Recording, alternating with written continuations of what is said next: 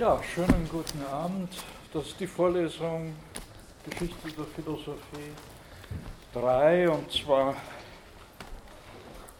ja im letzten Semester habe ich mal den Versuch gemacht und Geschichte der Philosophie 3, also Neuzeit bis 19. Jahrhundert in einem Durchgang behandelt, aber ich werde wohl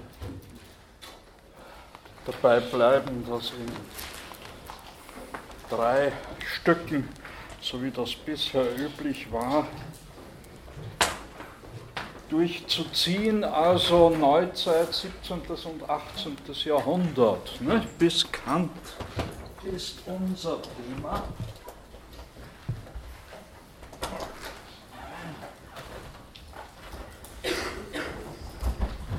So, da bin ich wieder.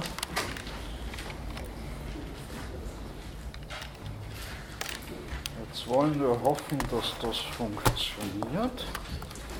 Auf Anhieb.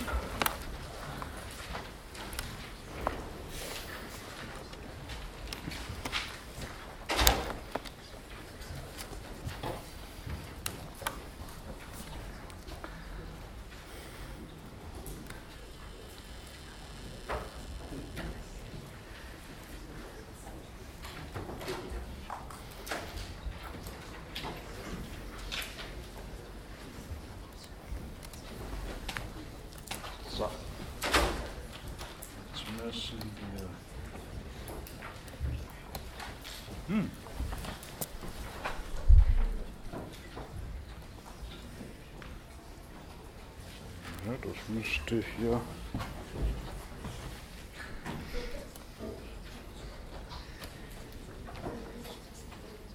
da ist nichts eingeschaltet.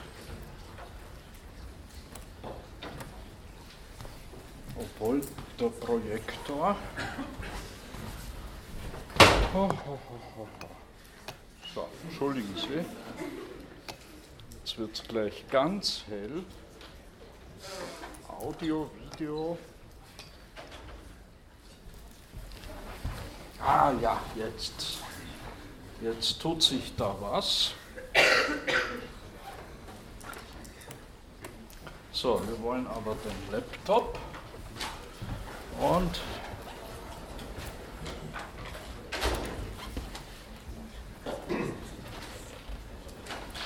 ja, na jetzt will ich auch was sehen.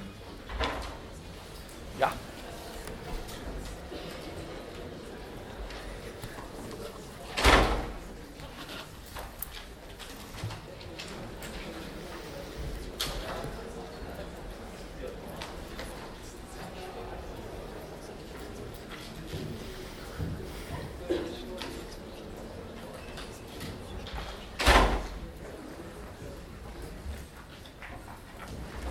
Na, was brauchten wir so ewig?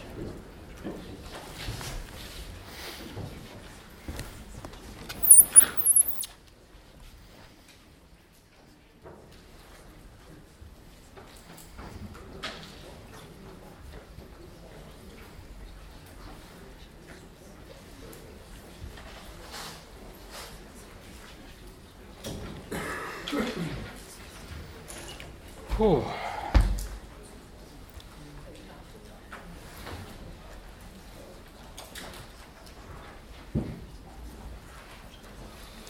So, endlich. Also, was Sie da sehen, ist ein schönes Bild von Giorgione, das im Kunsthistorischen Museum hängt, hier in Wien ist unter verschiedenen Namen bekannt, am bekanntesten vielleicht. Am bekanntesten vielleicht der Titel Die drei Philosophen, aber die Kunstgelehrten streiten sich darum, was das nun eigentlich bedeuten soll, dieses Bild. Das ist immer bei Giorgione so eine Frage, was will er uns eigentlich mit seinen Bildern sagen?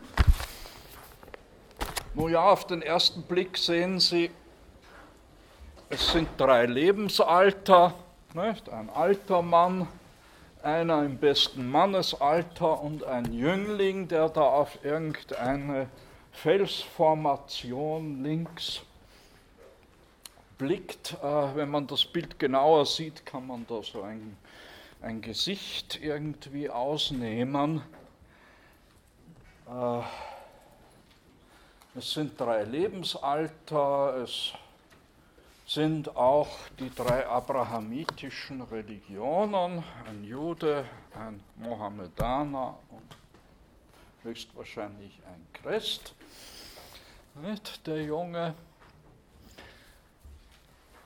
Und ich würde sagen, es sind auch die drei Zeitalter, Antike, Mittelalter und Neuzeit. Und der junge Mann, der da so ja, forschend, sehnsuchtsvoll nach links blickt, nicht? der, nun ja, was sucht der? Nicht? Der forscht da irgendwas mit Lineal, Winkelmaß. Nicht? Der sucht den Stein der Weisen. Hoffnungsfroh. Also ich verstehe das als Darstellung des Selbstverständnisses der frühen Neuzeit durch Giorgione. Ja, Neuzeit. Nicht? Was ist da? Äh, vielleicht, vielleicht zunächst einmal. Na,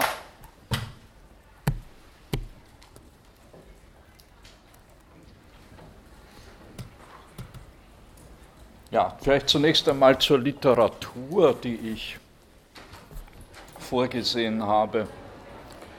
So als, als Hilfsmittel für die Lehrveranstaltung, da gibt es ein, äh, einen Grundkurs Philosophie im Kohlhammer Verlag, beziehungsweise in dessen Ta Taschenbuchreihe, den Urban-Taschenbüchern. Und da finden Sie genau zu unserem Thema 17. und 18. Jahrhundert einen Band 8 dieser Reihe, herausgegeben von Emmerich Koret, Philosophie des 17. und 18. Jahrhunderts, Stuttgart 1983 erschienen und immer noch brauchbar für die Übersicht zum Nachschlagen, auch wenn man sich eher unbekanntere Philosophen orientieren will. Die letzte Auflage des alten Überweg, Grundriss der Geschichte der Philosophie, das ist dann der dritte Teil, die Philosophie der Neuzeit bis zum Ende des 18. Jahrhunderts, zwölfte Auflage 1924, dann mehrmals nachgedruckt. Mittlerweile gibt es ja einen neuen Überweg, aber dann, bis der mal fertig wird, sind wir wahrscheinlich alle schon tot, so wie wir hier sitzen. Und außerdem ist das eine Sammlung von monografischen Handbüchern. Nicht? Also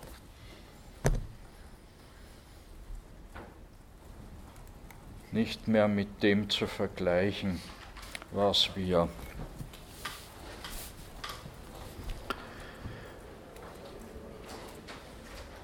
also nicht mehr als Handbuch für Studium zu gebrauchen. Ja, die Neuzeit. Womit lassen wir sie beginnen? 1492 gemeinhin, Entdeckung Amerikas.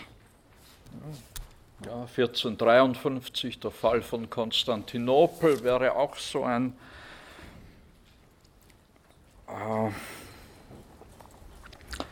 so ein eindrucksvolles Datum für den Beginn der Neuzeit. Ähm, man könnte, ja, vielleicht beginnt sie überhaupt erst mit der Französischen Revolution 1789.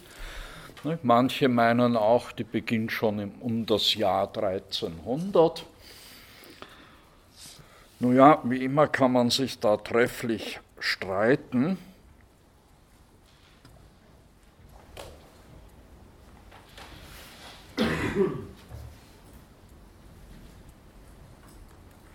Wenn wir versuchen, philosophisch das, was Neuzeit bedeutet, auf den Begriff zu bringen oder überhaupt, wenn wir auch diese Epocheneinteilung, die ja zugegebenermaßen eine sehr eurozentrische ist, ne, diese Epocheneinteilung Altertum, Mittelalter und Neuzeit, wenn wir der irgendeinen Sinn geben wollen, auch philosophisch, dann bieten sich die drei Ideen der reinen Vernunft, Gott, Welt und Seele an. Die Antike, kann man sagen, ist an der Idee Welt orientiert, ist also kosmologisch orientiert.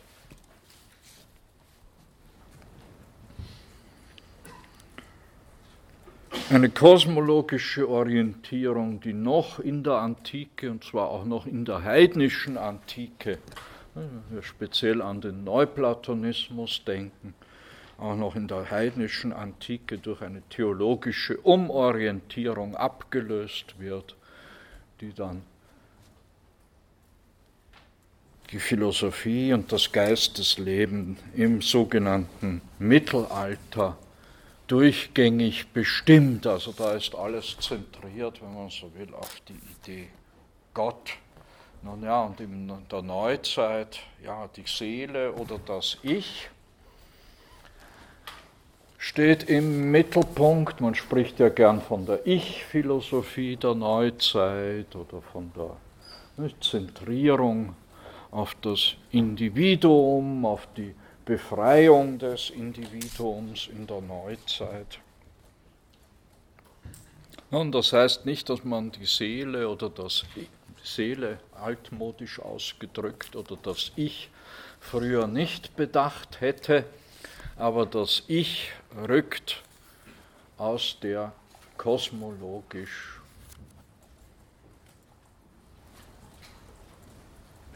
wie theologischen Ordnung. Der Ordnungsgedanke der im Wesentlichen die Klammer ist, die auch noch Antike und Mittelalter miteinander verbindet. Dieser Ordo-Gedanke zerbricht.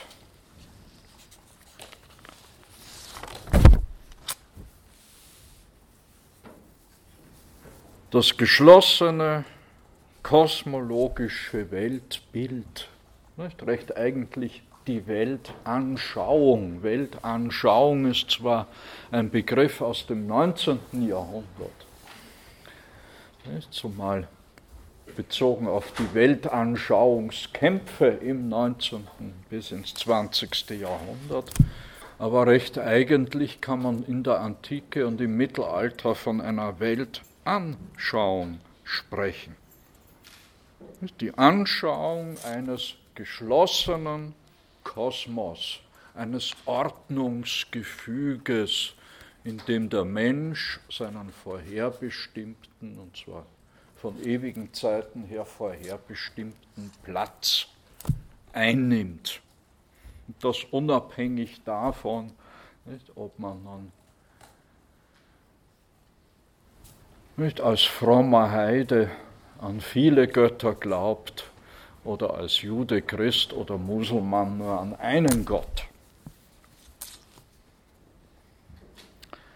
Nun, und wenn wir nun den Weg verfolgen, ja, ja jetzt habe ich hier eingeblendet, jetzt habe ich hier, ah, ich bin schon auf Seite 3 meines Exposés. Ich bin schon vorausgeeilt, zumal ich ein Problem habe. Ich habe nämlich alles mit, nur meine Brillen habe ich zu Hause vergessen. Jetzt sehe ich nur halb. Nicht? Das ist schlimm. Ja, das ist das Alter, das einem zusetzt. Nicht? Ich hatte mal einen Blick wie ein Adler. Also in die Ferne sehe ich immer noch gut. Nicht? Das ist die Weitsicht, die dem Philosophen eignet. Aber in der Nähe tue ich mir ein bisschen schwer.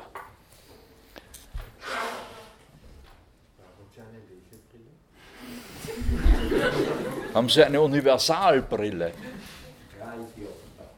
Drei. Naja, nee, ich schaff's noch. Ich schaffe es. Außerdem muss ich, müsste ich ja eh wissen, was, was eigentlich im Kopf, was ich vortrage. Das aber nicht ganz. Na, einmal, oh, einmal ist mir passiert, da habe ich nicht meine Brille vergessen, aber meine Unterlagen. Und noch dazu Philosophie des Mittelalters. Ne? Ich muss gestehen, das ist so eine Periode. Und noch was ganz Abseitiges, die Viktoriner. Also abseitig, nicht für die Philosophie des Mittelalters, aber steht nicht so im Mittelpunkt meines Interesses. Nicht? Ui.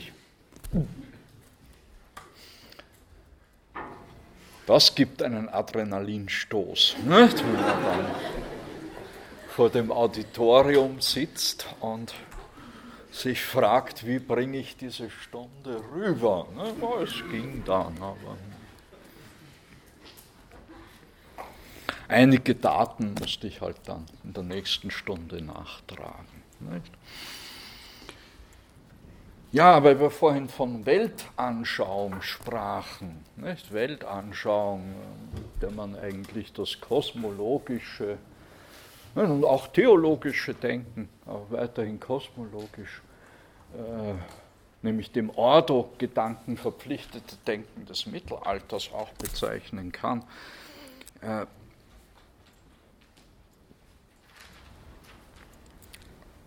diese Weltanschauung, warum?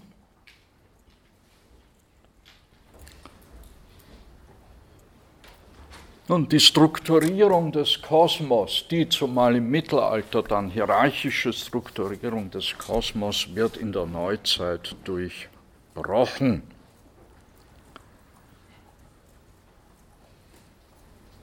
Und das führt in der Neuzeit aber nun dazu, dass der solcher Art auf sich selbst zurückgeworfene Mensch nach Orientierungen sucht, nach Orientierungen, die ihm vormals fraglos vorgegeben waren durch die Tradition, wie auch durch das, was er zu sehen glaubte. Die Neuzeit ist darum, ja eben, in ihrer Suche nach Orientierungen eine vornehmlich erkenntnistheoretisch orientierte Zeit und Philosophie. Zumal am Beginn der Neuzeit oder überhaupt der Beginn der Neuzeit in der Philosophie ist dadurch charakterisiert, dass man am laufenden Band Methodentraktate verfasst. Also Wegweisungen nicht, zur Suche nach der Wahrheit. Darum auch, darum auch verpflichtende Lektüre René Descartes, Discours de la Méthode, 1637 erschienen. Ja, das ist ja eine, nicht, nicht nur eine Vorlesung, sondern eine Voll, also eine Vorlesung mit verpflichtender Lektüre, die dann auch geprüft werden soll. Die verpflichtende Lektüre ist Descartes Discours de la Méthode. Ein schmales Büchlein. Sie müssen nur die sechs Kapitel lesen, nicht die Anhänge, die Dioptrie, Dioptrik über die Meteore und die Abhandlung über die Geometrie. Ja, das können Sie sich sparen. Diese Wissen sind wissenschaftshistorisch von höchstem Interesse, diese Anhänge bezeugen, dass Descartes eben nicht nur Philosoph, sondern zunächst ja mal Mathematiker und Physiker und Mediziner und wer weiß was noch alles ist. Ja, also einer der Männer, der am Beginn der neuzeitlichen mathematischen Naturwissenschaft steht. Ja, in einem Atemzuge zu nennen mit Galilei und Kepler, also den Begründern nicht, der terrestrischen Mechanik und der Himmelsmechanik. Also verpflichtende Lektüre, die Abhandlung über die Methode des richtigen Verstandesgebrauchs, um die Wahrheit in allen Wissenschaften zu finden.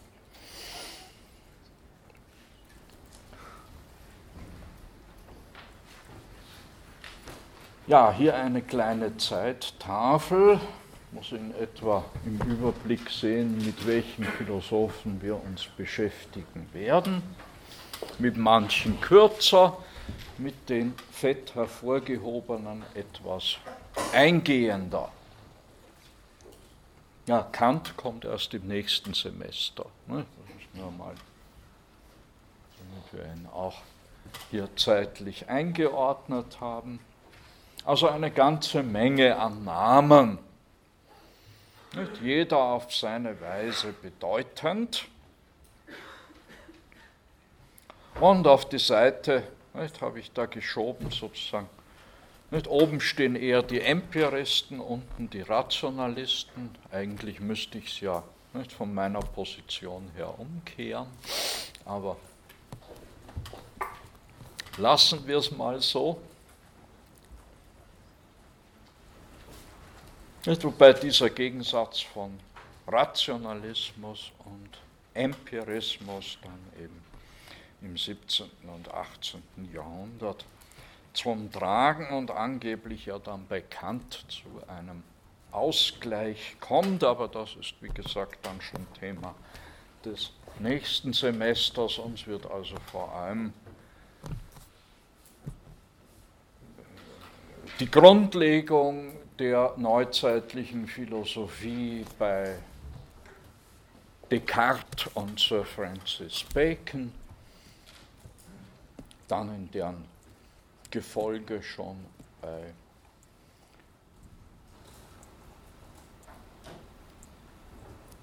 bei Hobbes.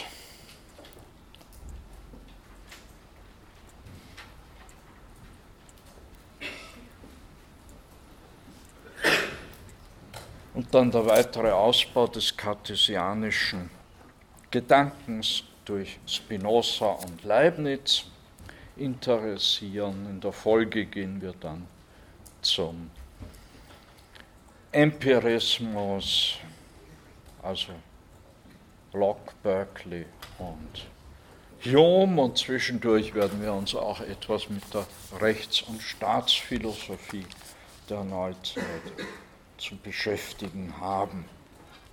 Das ist so ganz im kurzen unser Programm.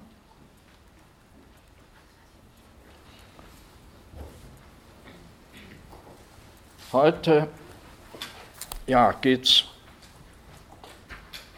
geht es um die Frage, was kennzeichnet eigentlich die Neuzeit und wie ist dieser Wandel vom Antike und Mittelalter zur Neuzeit in der Philosophie einigermaßen auf einen Begriff zu bringen.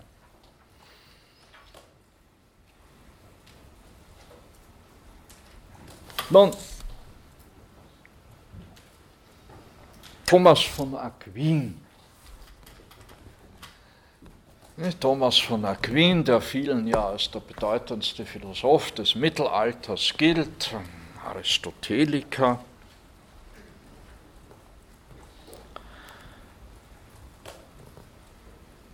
sagt an einer Stelle sehr schön, was denn nun seiner Auffassung nach den Vorzug der aristotelischen Philosophie ausmacht. Und zwar sagt Thomas von Aquin, der Vorzug der Philosophie des Aristoteles besteht darin, dass sie von dem, was offenkundig ist, nicht abweicht.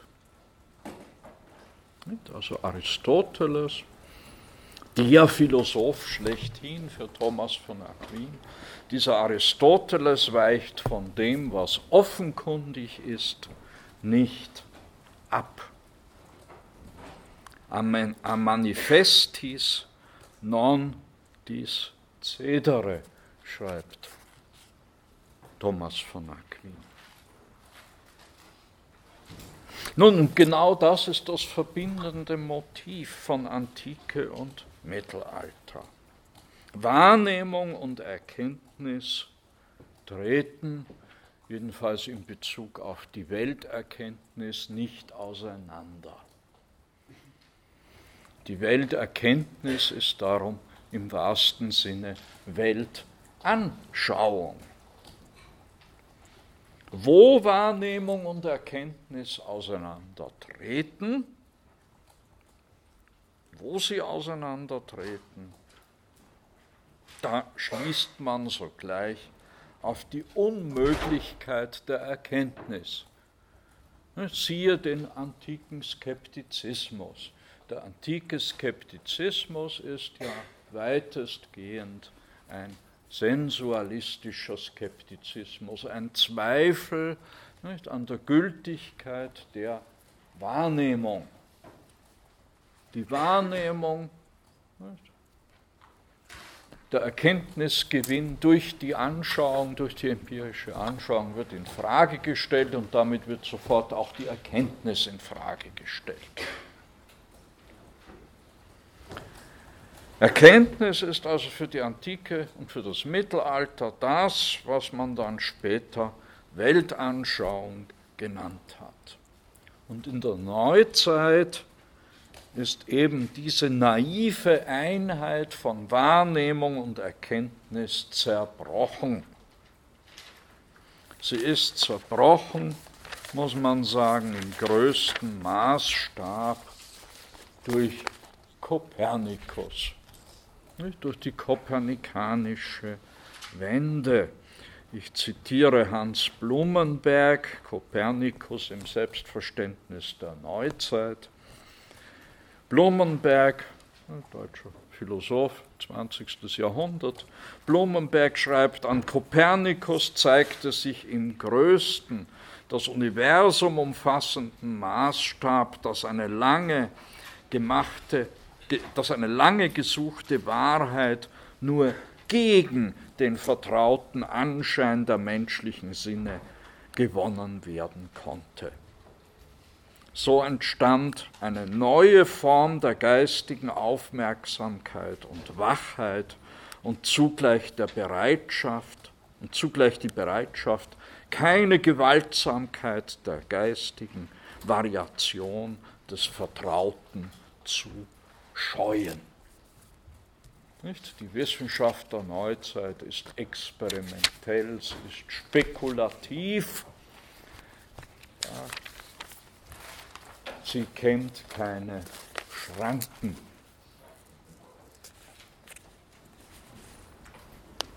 Die Wahrheit zeigt sich nicht mehr von selbst. An Kopernikus, am Wandel vom ptolemäischen zum kopernikanischen Weltbild zeigt sich ja ganz augenfällig, dass der Augenschein, dass das, was wir alle wahrnehmen, nicht wahr sein muss. Wir alle nehmen ja wahr, dass die Sonne um die Erde kreist, dass sie im Osten aufgeht, zum Mittag an den Zenit steigt und dann im Westen untergeht am Abend. Wer wollte nicht, an der Wahrheit dieser Wahrnehmung zweifeln? Nicht, der Umkreis der Sonne um die Erde ist für jedermann wahrnehmbar.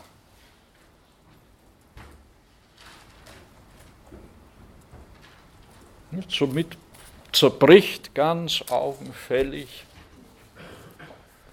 an der kopernikanischen Wende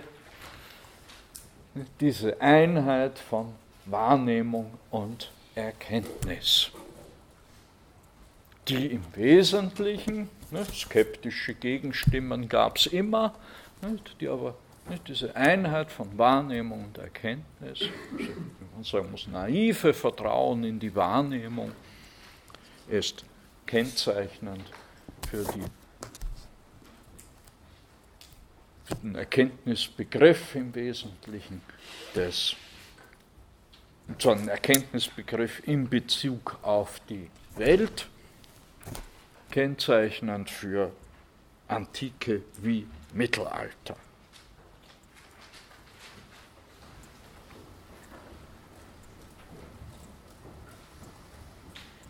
Der Neuzeit ist also diese naive Einheit von Wahrnehmung und Erkenntnis zerbrochen. Wir müssen uns erst auf die Suche nach der Wahrheit begeben. Das ist so die philosophische Grunderfahrung der Neuzeit, auf die Suche nach der Wahrheit. Und man macht sich auf die Suche nach der Wahrheit ausgehend. Also sozusagen unter, unter zwei verschiedenen Fahnen. Nicht? Die einen halten die Fahne der Methode hoch, die anderen die Fahne der Erfahrung und so bilden sich diese beiden Lager Rationalismus versus Empirismus. Nicht? Wobei der Rationalismus im Wesentlichen dominiert im 17. Jahrhundert unter dem Stichwort Suche nach der Methode, nämlich um die Wahrheit zu finden. Im 18. Jahrhundert überwiegt dann zunehmend der Empirismus mit, dem, mit seinem Erfahrungsstandpunkt.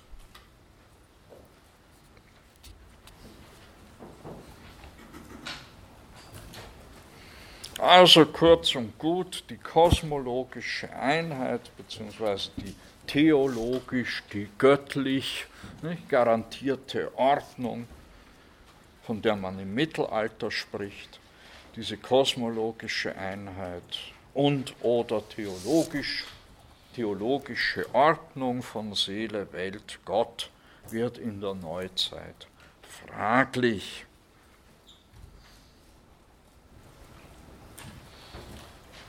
Damit einher geht eine Hinwendung zur nun ebenso fraglichen Welterkenntnis.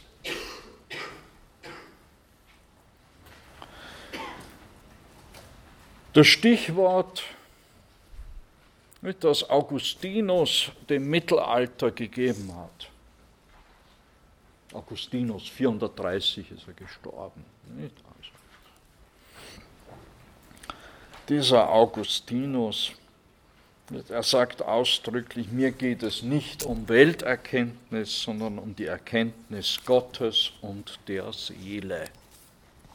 In seinen Selbstgesprächen, so einer Art philosophischen Tagebuch, schreibt Augustinus, Deum et animam scire cupio. Nur Gott und die Seele will ich erkennen.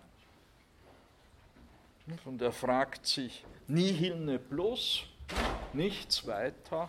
Und er antwortet, nihil omnino. Nichts sonst. Also nur um die Erkenntnis Gottes und der Seele ist es zu tun. Und in diesem Zusammenhang ist nun ganz interessant, äh, ja, erhellend, nicht? ein einzigartiges Dokument, das wir besitzen, und zwar von Petrarca,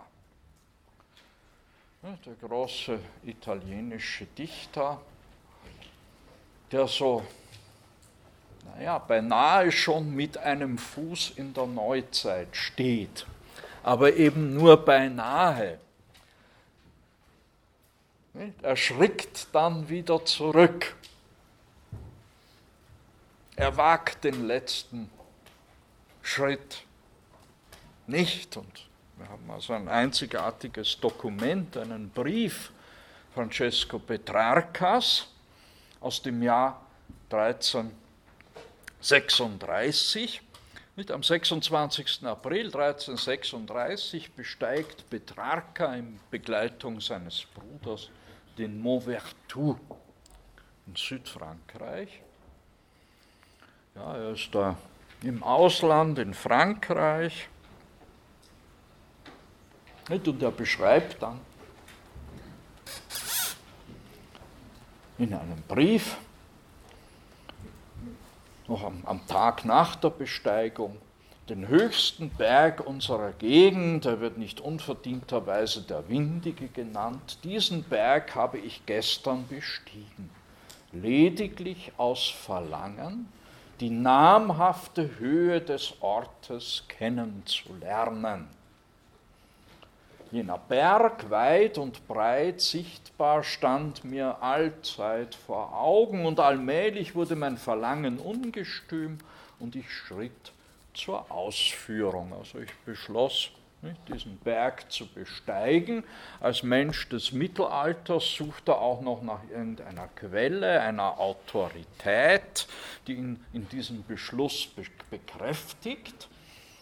Nicht? Insbesondere, nicht? ich schritt zur Ausführung, insbesondere nachdem ich tags zuvor bei Lesung der römischen Geschichte im Livius, also er liest ne, Livius, römische Geschichte, und da nicht, war ich auf jene Stelle gestoßen, wo Philipp, der König von Makedonien, den Berg Hämus in Thessalien besteigt, von dessen Gipfel zwei Meere, das Adriatische und der Pontus Euxinus, sichtbar sein sollen. Ob dies nun richtig oder unrichtig ist, habe ich nicht in Erfahrung gebracht. Er ist nicht auf den Berg Hämus gestiegen, der Betrag, aber er ist neugierig, was sieht man denn da alles oben von diesem Mont Ventoux.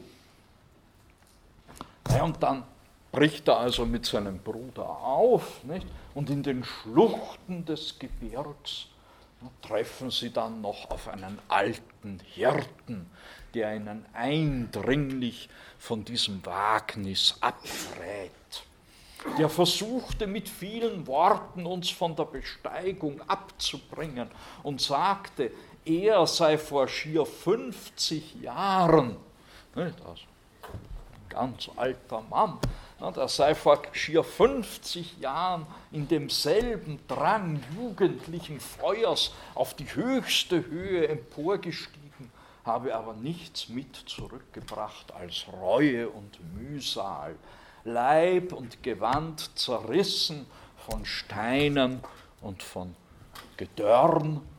Und er sei nie, es sei niemals weder vorher noch nachher gehört worden, dass einer Ähnliches gewagt habe. Während er aber also plauderte, wuchs bei uns, wie ja der Jugendsinn stets ungläubig ist für Warnungen. Ne?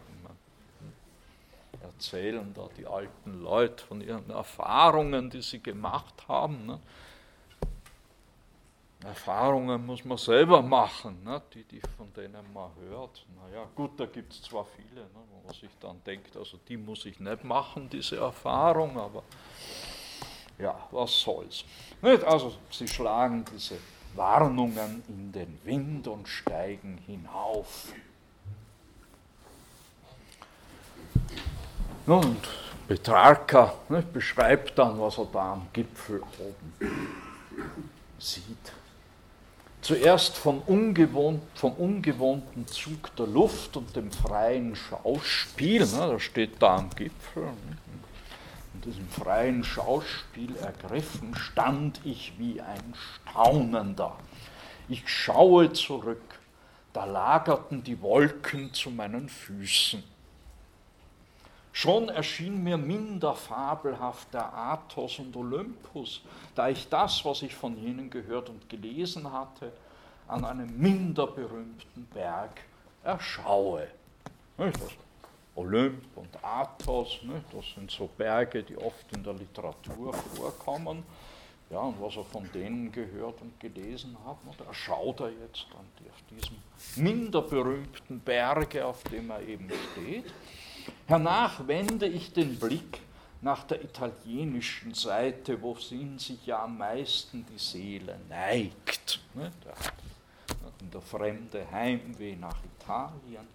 Starr und schneebedeckt und ganz in meiner Nähe erscheinen mir die Alpen, durch welche einst jener wildeste Feind des römischen Namens sich einen Durchgang bahnte und, wenn der Sage zu glauben ist, mit Essig die Felsen sprengte, und doch sind sie ein beträchtliches von hier entfernt. Ich weiß nicht, denkt ihr hier wahrscheinlich an den ne, der wildeste Feind des römischen Namens, wird wohl der Hannibal sein.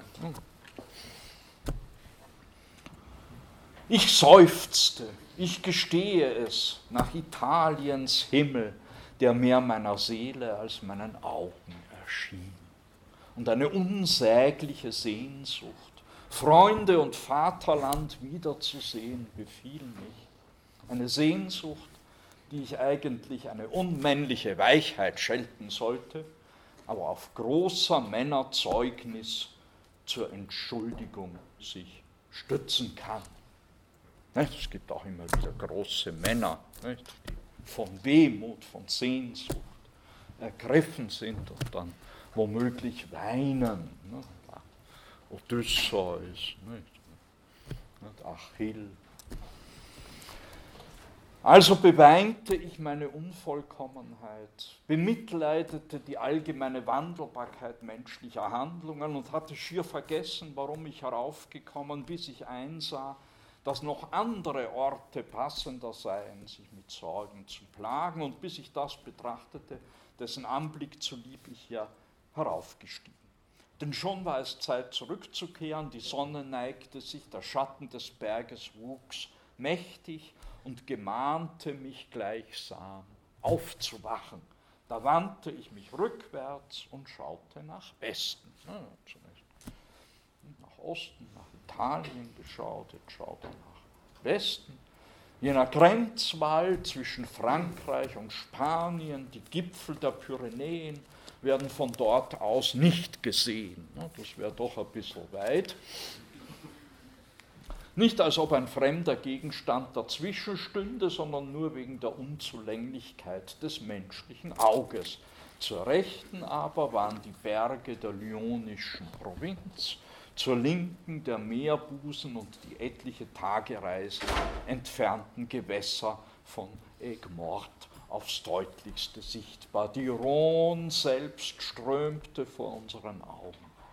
Wie ich nun dies im Einzelnen bewunderte und bald mich nach irdischen Dingen erkundigte, bald nach Vorbild des Leibes auch den Geist in höhere Sphären versetzen wollte, kam mir zu Sinn, das Buch der Bekenntnisse des Augustinus aufzuschlagen um zu lesen, was mir entgegentreten würde.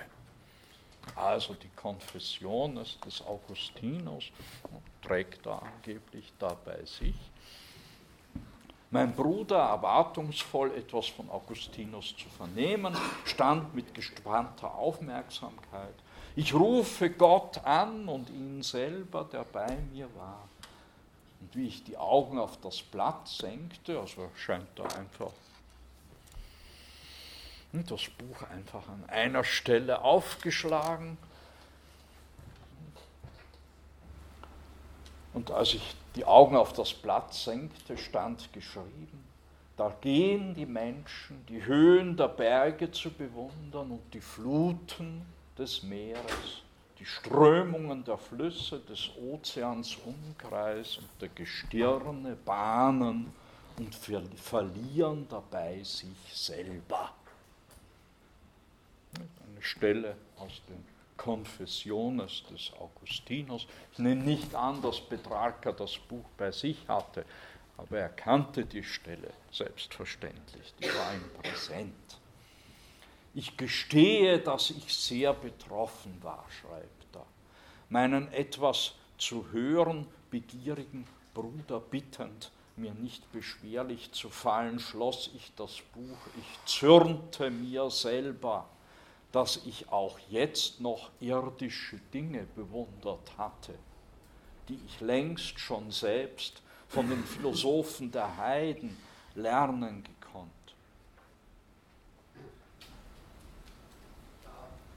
Da ich, ne, müsste es heißen, da ich doch längst, ne, selbst schon von heidnischen Philosophen, hätte lernen können, dass nichts wunderbar ist als der Geist und dass, wenn dieser groß ist, nichts anderes mehr groß erscheint. Dann aber sattsam zufrieden den Berg gesehen zu haben, wandte ich den inneren Blick in mich selber zurück.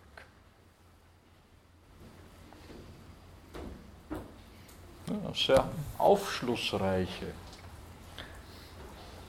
für das Verhältnis von Mittelalter und Neuzeit höchst aufschlussreiche Stelle aus einem Brief von Petrarca.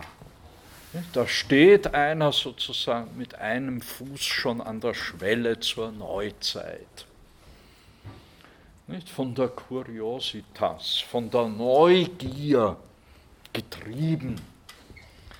Diese Neugier, diese Kuriositas ist aber nicht, im mittelalterlichen Verständnis sündhaft. Der Mensch hat sich nur zu kümmern, ja, um Gott und die Seele, um nichts sonst.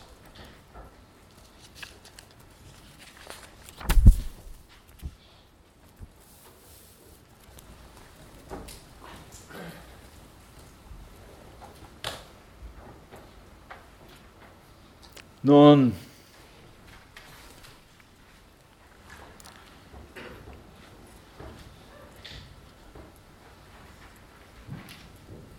Und wenn wir uns nun diesen Weg vom Mittelalter in die Neuzeit, und zwar mit Bezug auf die,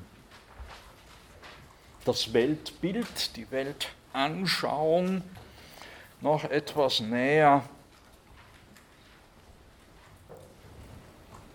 näher diesen Übergang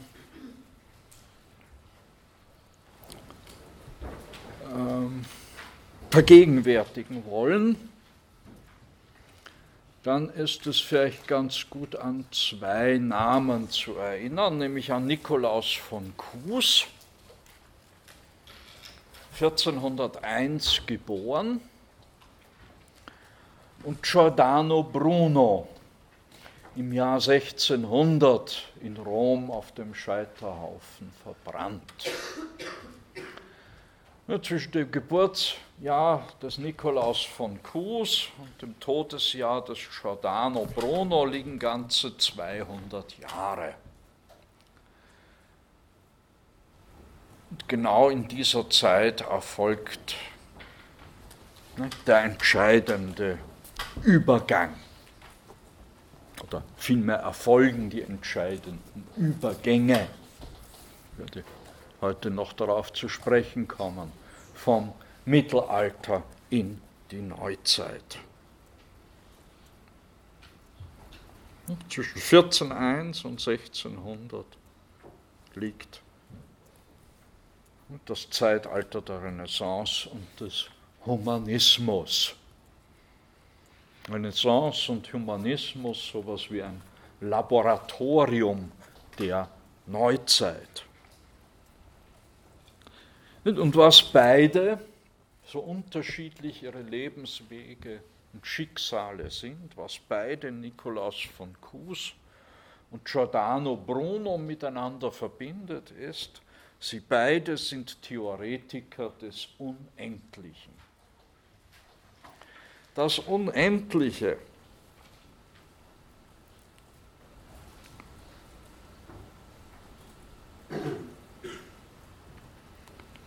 Wobei das Unendliche nun nicht mehr verstanden wird als eine bloß unendliche Größe, als eine unendliche Vielzahl von Dingen. Das Unendliche wird also nicht mehr bloß akzidentiell verstanden, als eine Bestimmung der endlichen Dinge.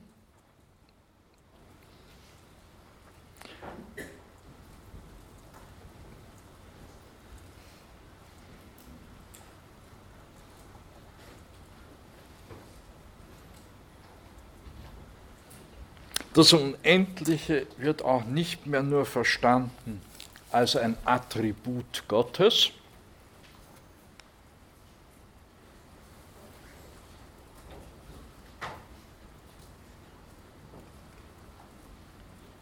sondern die Welt selbst wird zum Unendlichen. Allerdings in unterschiedlicher Weise. Nikolaus von Kues unterscheidet eine unendliche Unendlichkeit, die Infinitas Infinita Gottes, von der begrenzten Unendlichkeit der Welt, der Infinitas Finita.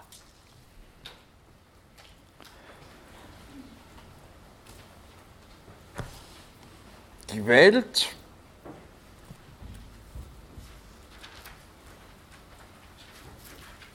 ist deshalb eine begrenzte Unendlichkeit, sie ist nur infinitas finita, aber immerhin infinitas,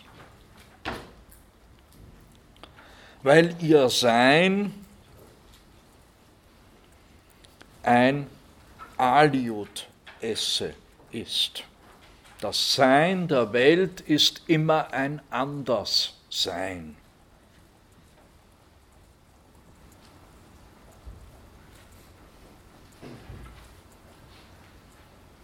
Und dieses immer Anderssein dieses Aliud esse der Welt, hat seine Grenze allein an Gott. Gott, dem nicht anderen, dem Non-Aliud.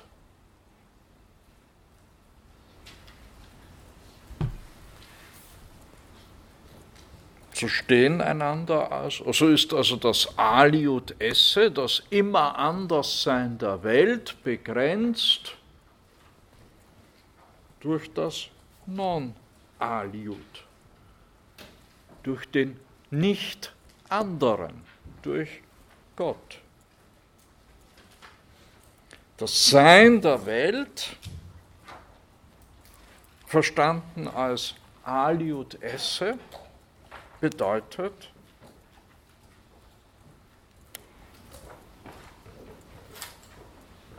die durchgängige Relationalität der Welt.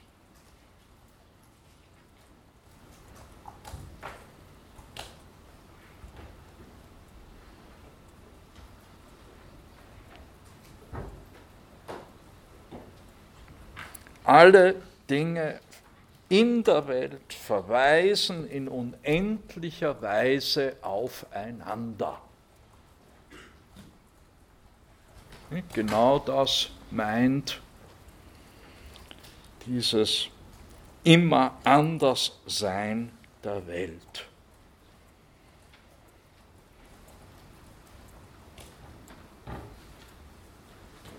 Wir sehen, die Welt wird in ihnen immer anders sein als durch und durch relational und perspektivisch verfasst verstanden von Nikolaus von Kuhs. Die endliche Welt ist ein unendlicher Verweisungszusammenhang. Eben infinitas finita. Eine Unendlichkeit mit in sich dieser unendliche Verweisungszusammenhang, diese perspektivische Vielfalt möglicher Weltsichten.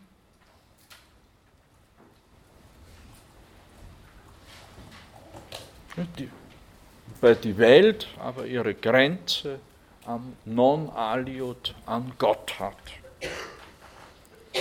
Cusanus ist also nicht nur ein Theoretiker des Unendlichen, sondern ist auch Theoretiker der Perspektive. Wie nach ihm wohl erst wieder sein Landsmann Leibniz.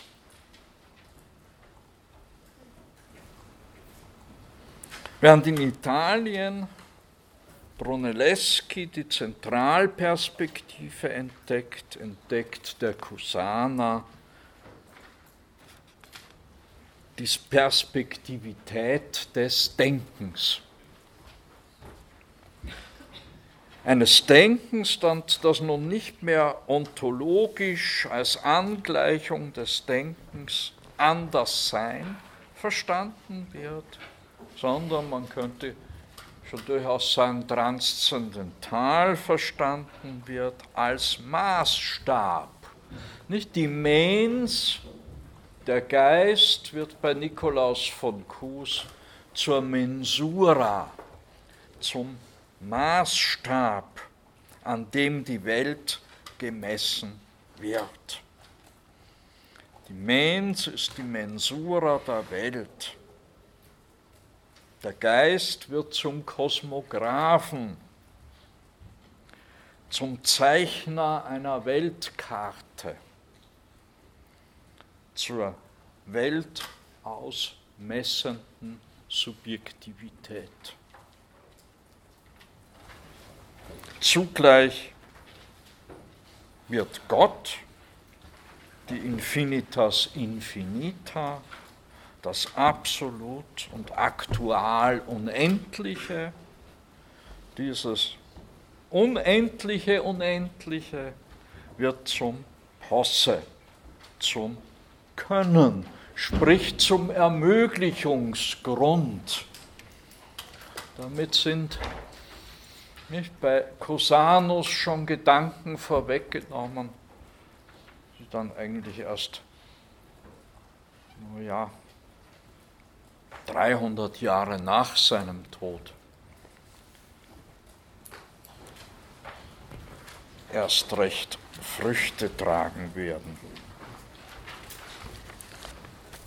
Nun ganz anders Giordano Bruno. Giordano Bruno ist ein durch die kopernikanische Reform inspirierter Dichter, Philosoph.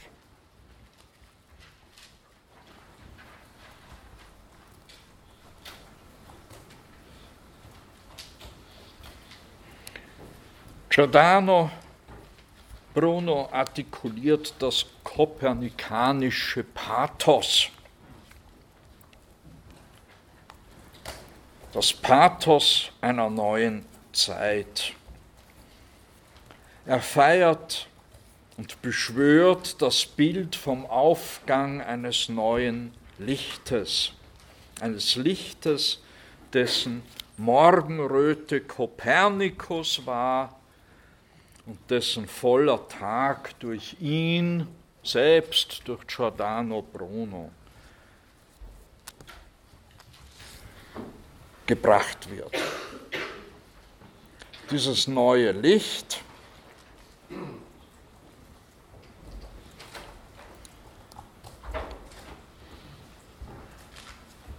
versteht Giordano Bruno im Sinne der Renaissance als die Sonne die Sonne der alten, wahren Philosophie.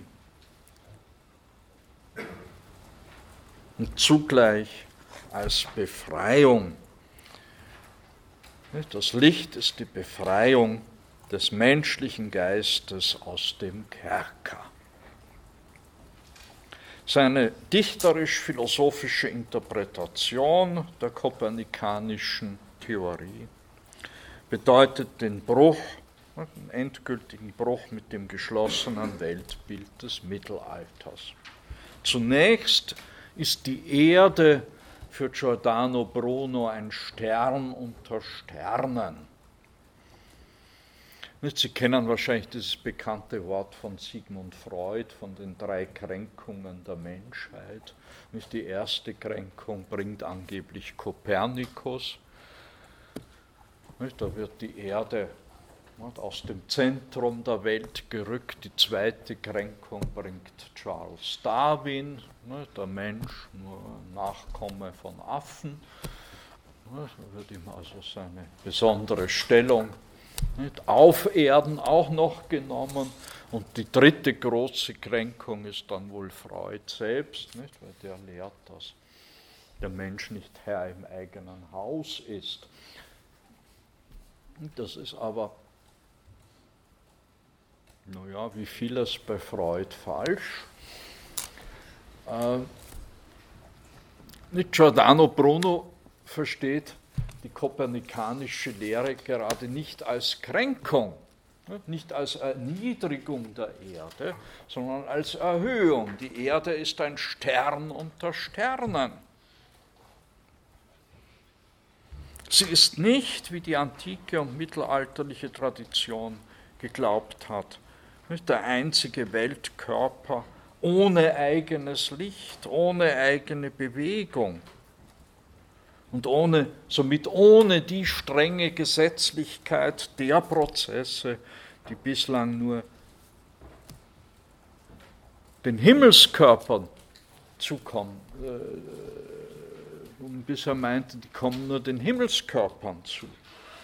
Den Planeten, den Sternen mit ihren wie man meinte, Kreisbewegungen.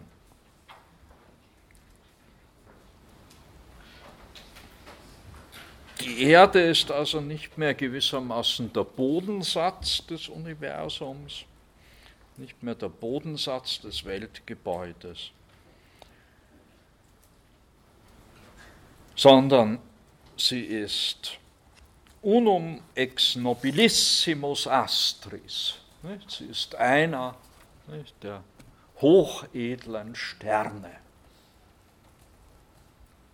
Zweitens, wenn die Erde ein Stern unter Sternen ist, dann müssen, nicht, folgert Giordano Bruno, dann müssen die Größenverhältnisse im, Größenverhältnisse im Universum weit gewaltiger sein, als man bisher angenommen hat.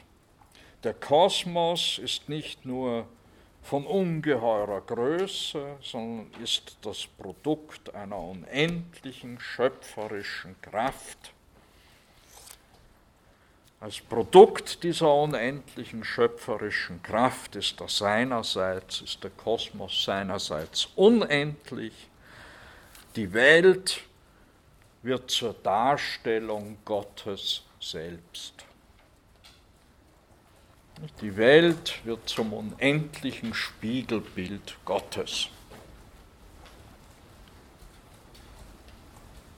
Bruno sprengt damit die Grenze, die der Kusama zwischen der Infinitas Infinita und der Infinitas Finita, also zwischen Welt und Gott gezogen hatte. Bruno ist Pantheist.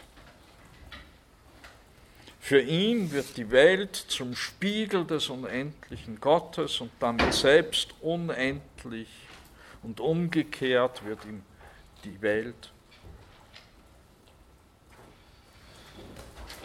unendlich und eben darum ein Spiegelbild Gottes.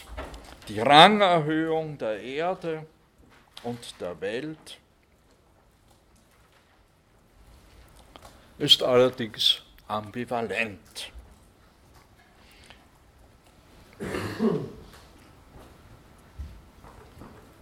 Nicht? Ist die Erde nicht mehr das Unten in der kosmologischen Rangskala, dann verliert sie auch ihre Stellung als eindeutiger Ort für das Heilshandeln Gottes.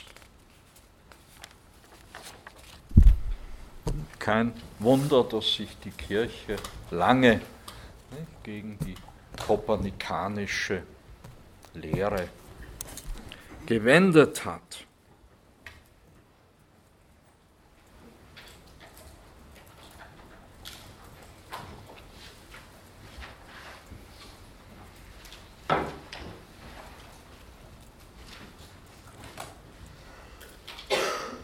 Nicht? Nochmals Hans Blumenberg, an Kopernikus zeigte sich am größten, das Universum umfassenden Maßstab, das eine lange gesuchte, dass eine lange gesuchte Wahrheit nur gegen den vertrauten Anschein der menschlichen Sinne gewonnen werden konnte. Also die Wirklichkeit zeigt sich nicht mehr von selbst. Begriff und Verständnis der Theorie wandeln sich damit. Die Theoria ist nicht mehr die kontemplative Betrachtung der ebenso sinnfälligen wie ewigen Ordnung des Kosmos, sondern die Theorie wird zum aktiven Entwurf, es wird zum aktiven Entwurf von Ordnungsstrukturen im Zusammenspiel von Methode und Erfahrung. Dass Aristoteles, wie Thomas von Aquin sagt, a manifestis non discedere, also von dem, was augenfällig offenkundig ist, nicht abweicht. Eben dies gilt der Neuzeit nun nicht mehr als Vorzug einer Theoriebildung, sondern als deren methodische Naivität.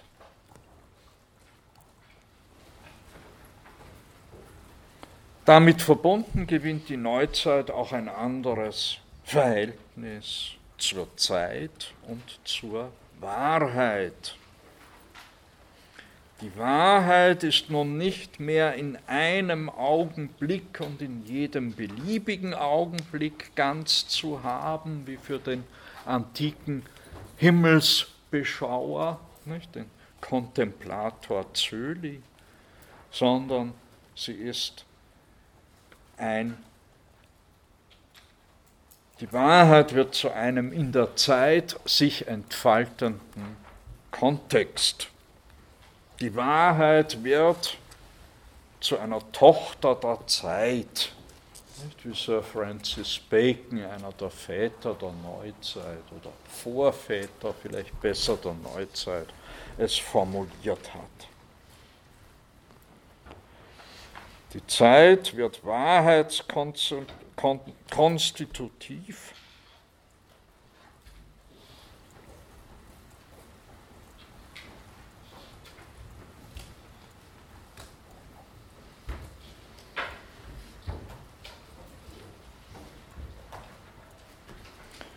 Damit hält der Gedanke des Fortschritts Einzug ins Denken.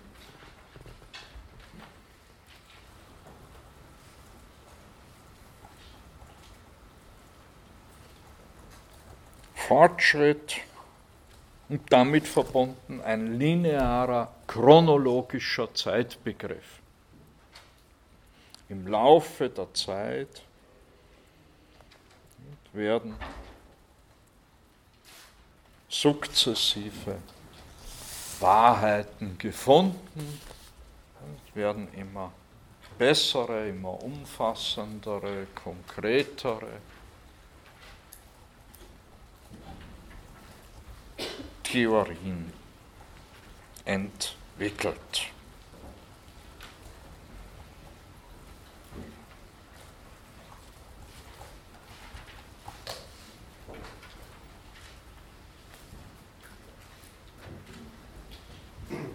Und, und entsprechend wird, ich habe das schon bei dem Kusana angedeutet, entsprechend wird die, der Raum nun durch und durch perspektivisch gesehen.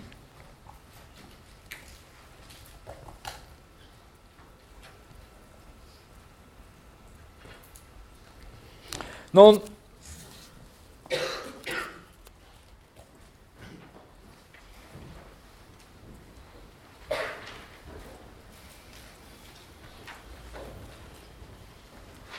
ist es vielleicht.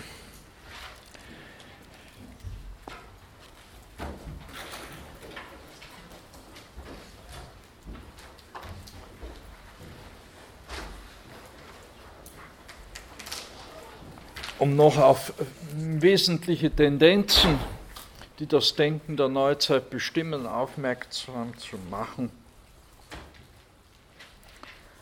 äh, sind meines Erachtens vier, vier Namen zu nennen. Alles Zeitgenossen von Nikolaus Kopernikus, also alle einer Generation angehörend die also wesentliche Grundtendenzen des neuzeitlichen Denkens formulieren. Diese Zeitgenossen sind Niccolo Machiavelli, Nikolaus Kopernikus, Thomas Morus und Martin Luther. Ja, Machiavelli ist 1469 geboren, Kopernikus 1473, Thomas Morus 1478 und Martin Luther 1483.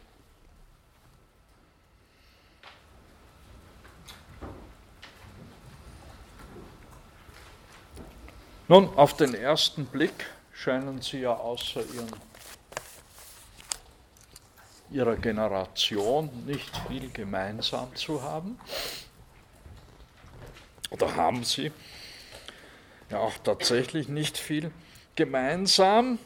Auf der einen Seite Niccolo Machiavelli, lange Zeit verschrien als Abschaum der Menschheit, der Theoretiker der Macht, des Machtstaates, Ja, aber eben damit eines typisch neuzeitlichen Staatsbegriffes, das sich in dieser Zeit überhaupt erst in der Neuzeit ausbildet und auch über Machiavelli hinaus weiter ausbilden wird. Nikolaus Kopernikus, ja, der Domherr im Ermland,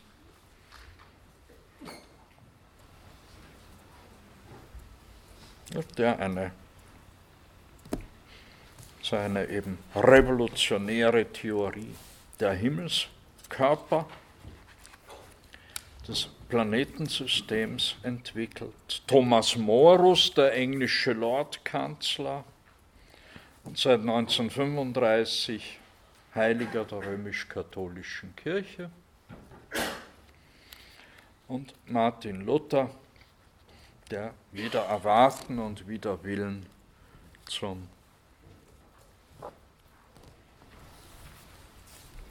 zur Spaltung, zur geistigen und kulturellen Spaltung Deutschlands und Europas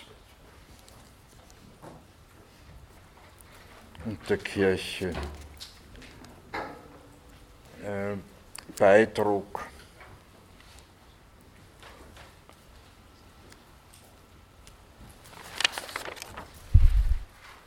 Nun,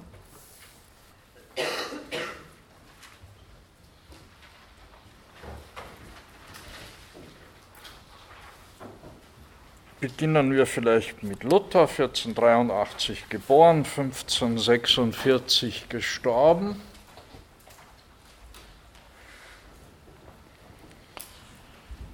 philosophisch ein Repräsentant des Nominalismus. Er bekennt sich selbst zur Secta Occamista.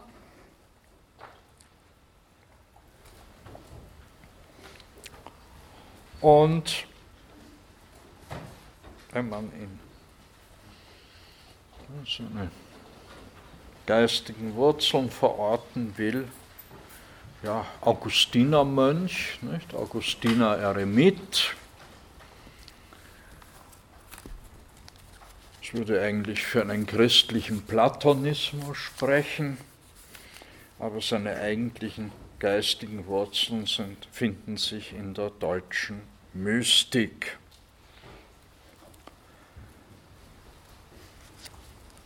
Nun, was all diese vier Männer auszeichnet, ist, dass sie nach Orientierung suchen. Und Luther findet nun diese Orientierung im Glauben.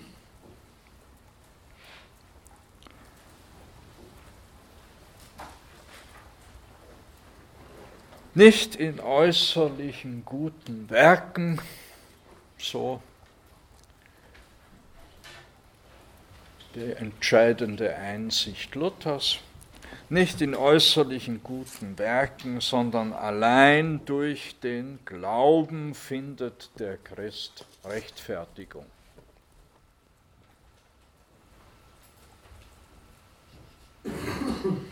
Gegen die kirchliche Tradition, gegen den Papst und sogar gegen die Konzilien stellt Luther die Autorität der Bibel und des Glaubens.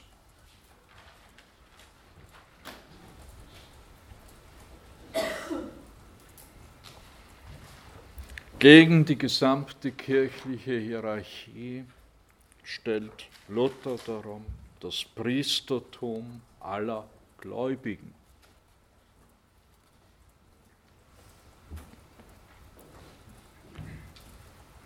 Und das wiederum bedeutet eine Heiligung der profanen Werke.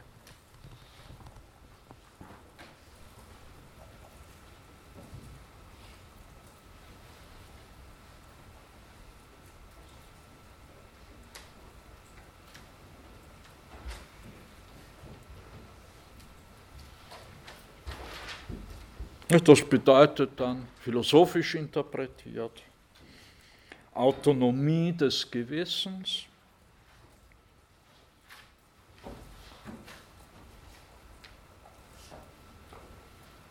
gegenüber aller Hierarchie und Tradition. Hegel wird darum,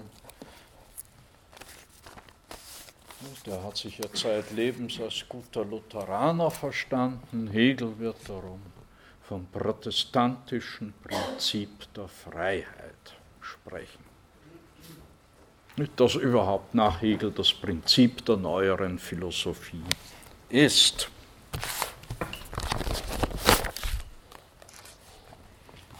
Nun, es gibt eine schöne Abhandlung von Luther, eine frühreformatorische Schrift, der Sermon von den guten Werken, wo also genau diese Heiligung nicht, der profanen Werke äh, von Luther formuliert wird. Das, was man dann mit Max Weber das spezifisch protestantische Berufsethos genannt hat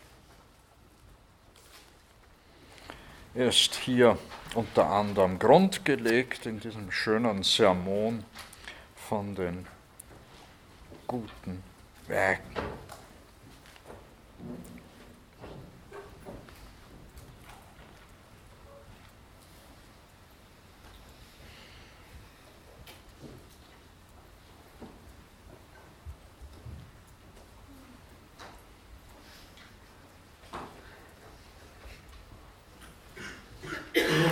Luther hier betont hier, dass die ganze Heilige Schrift den Namen eines göttlichen guten Werks nichts anderem gibt als einzig dem Glauben. Darum ist es kein Wunder, dass sie, also die Tradition, die bisherige Kirche, blind und Blindenleiter geworden sind. Und dieser Glaube bringt alsbald die Liebe, den Frieden, die Freude und die Hoffnung mit sich. Denn wer Gott vertraut, dem gibt er alsbald seinen Heiligen Geist. So sagt ja der heilige Paulus zu den Galatern, ihr habt den Geist empfangen, nicht aufgrund eurer guten Werke, sondern weil in ihr dem Worte Gottes geglaubt habt.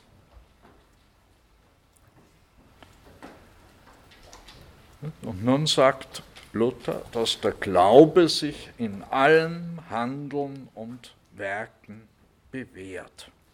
In allem Handeln und Wirken bewährt. In diesem Glauben werden alle Werke gleich schreibt Luther. Also alle Werke werden gleich. So dass eins wie das andere ist. Aller Unterschied unter den Werken fällt dahin. Sie mögen groß oder klein, kurz oder lang, viel oder wenig sein. Denn die Werke sind nicht als solche um ihrer selbst willen, sondern um des Glaubens willen wohlgefällig. Dieser aber ist, wirkt und lebt als ein und derselbe und ohne Unterschied in allen und jeglichen Werken, so viel und unterschiedlich sie immer sein mögen, gerade wie alle Gliedmaßen vom Haupt her ihr Leben, Wirken und den Namen haben und ohne das Haupt kein Glied leben, wirken oder den Namen haben kann. Darum folgt dann, daraus folgt dann weiter, wenn ein Christenmensch in diesem Glauben lebt, braucht er niemand, der ihm gute Werke lehren müsste, sondern was an ihn kommt, das tut er und alles ist wohlgetan.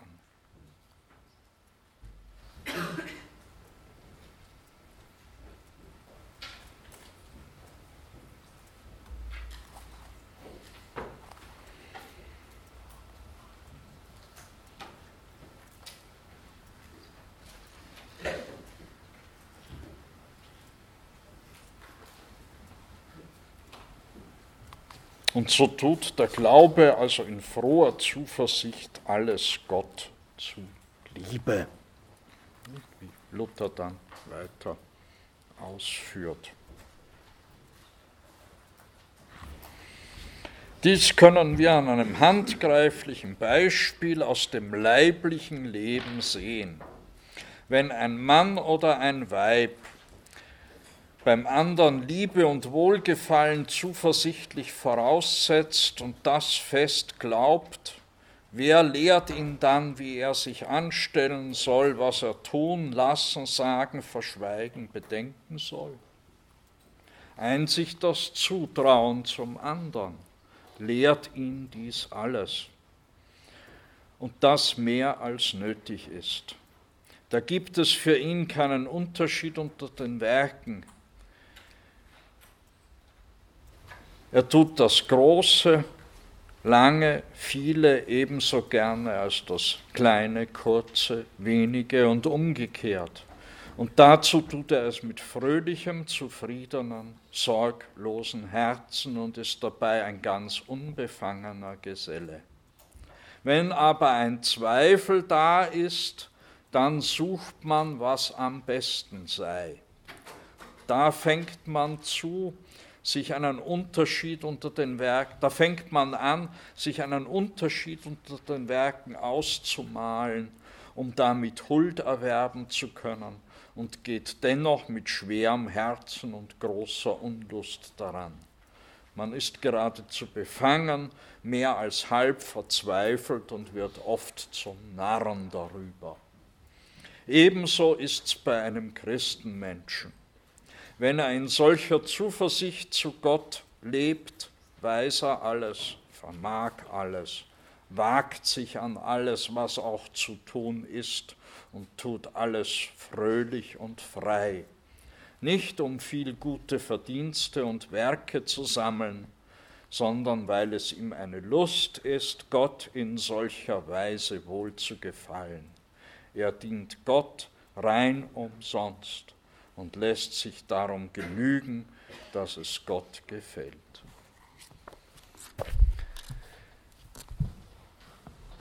Ja, also die Orientierung im Glauben, nicht? das protestantische Sola Fides Prinzip.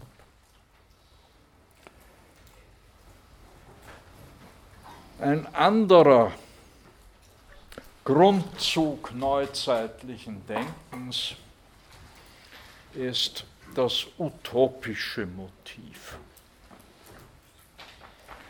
Und dafür sei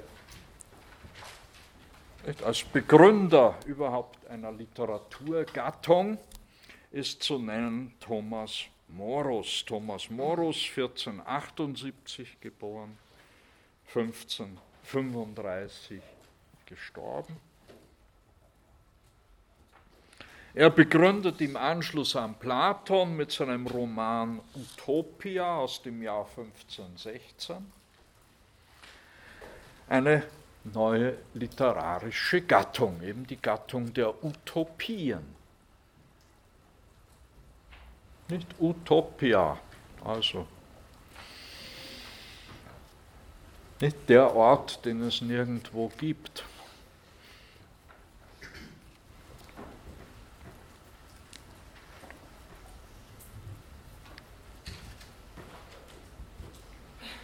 Und mit diesem Roman Utopia nicht, dokumentiert also Thomas Morus die utopische Dimension des neuzeitlichen Denkens.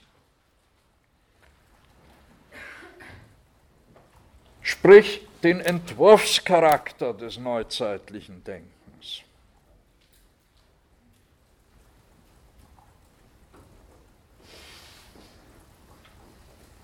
Ein Entwurfscharakter, der auch auf eine grundlegende Verbesserung und Umwälzung der sozialen, der politischen und gesellschaftlichen und wirtschaftlichen Verhältnisse abzielt.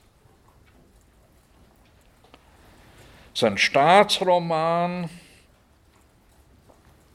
geht aus von der Beschreibung und von der Kritik der gesellschaftlichen Zustände Englands. Also ein englischer Politiker, Lordkanzler sogar. Das Grundübel ist die Anhäufung von Reichtum in den Händen weniger, sagt Thomas Morus. Ja, immer noch aktuell.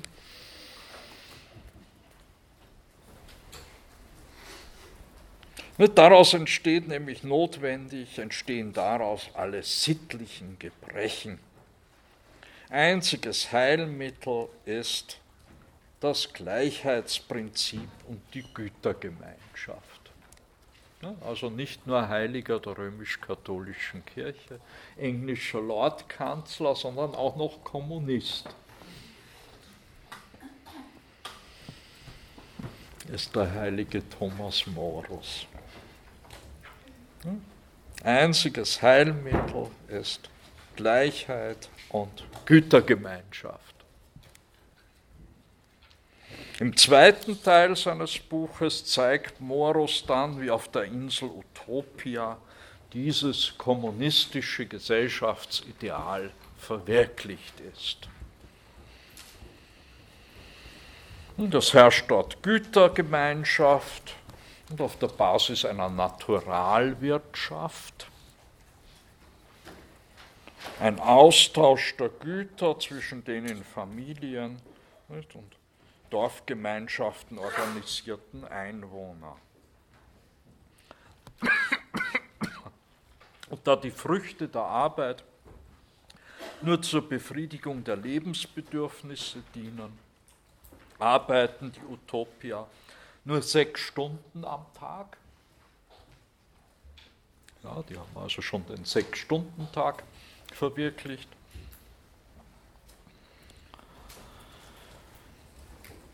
Und die übrigen Zeit widmen sie sich dem Studium der Künste und der Wissenschaften.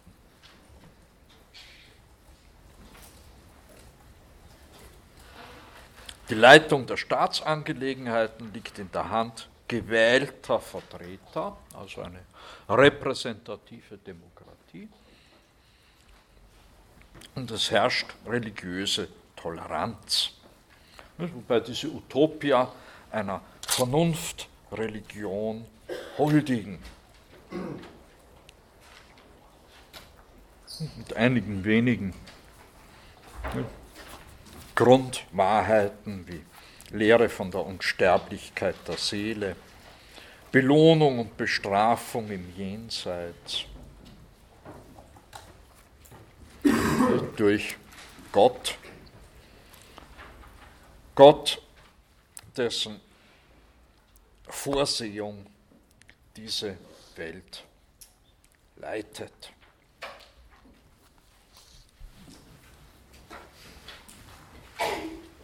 So zu Kopernikus und Machiavelli. Und dann zu Sir Francis Bacon, der ja auch noch nicht so recht in die Neuzeit nicht, hineingehört, aber einer ihrer Vorbereiter ist. Dann mehr in der nächsten Stunde. Danke. Ich hoffe, ich habe dann auch meine Brille mit. Ne? Dann kann ich nämlich flüssiger lesen. Gut. Wie?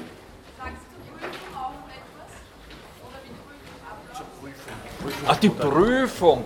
Ja, die Prüfungen bei mir, ja, sind ja bekannt gefürchtet. Schriftlich, drei Termine biete ich immer an. Äh, erste Woche, äh, letzte Woche im, im Jänner, erste Woche im Februar und erste Woche im März. Und wer dann noch ein Zeugnis will oder braucht, kann äh, in die Sprechstunde kommen und sich mündlich prüfen lassen. Da brauchen Sie keine Termine zu vereinbaren.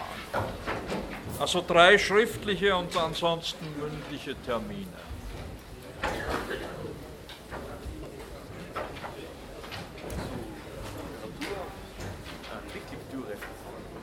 Habe irgendwie nur das Französische gefunden. Da gibt es in Deutsch irgendwie mehrere Übersetzungen. Haben Sie ja. da vielleicht eine Empfehlung?